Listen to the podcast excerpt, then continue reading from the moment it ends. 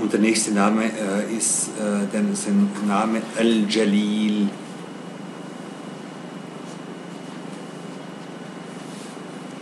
Al-Jalil wird übersetzt mit der Erhabene, der Gewaltige, Herrschende, gibt es unterschiedliche.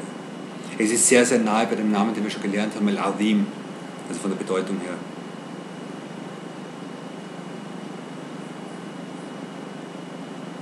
Es sind, also er, ist, er ist derjenige, der, der beschrieben ist durch die Eigenschaften der Erhabenheit. Und diese Eigenschaften sind Reichtum, Unabhängigkeit, Herrschaft, Erhabenheit, Wissen und Macht.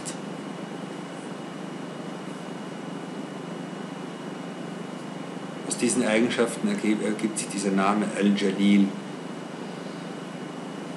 Er ist der, dessen Rang gewaltig ist, äh, dem niemand gleichkommt, weder in seinem Selbst noch in seinen Eigenschaften, noch in seinem Namen, noch in seinen Taten. Also niemand, der absolut erhaben ist über alles, was, äh, über alles, was außer ihm ist. Und, und dieser Name, wenn man überlegt, dann, äh, wenn man über diesen Namen nachdenkt und wenn man diesen Namen verinnerlicht, dann wird dieser Name äh, einerseits Furcht, aber andererseits auch Liebe und Vertrautheit im Menschen hervor, hervor, hervorrufen.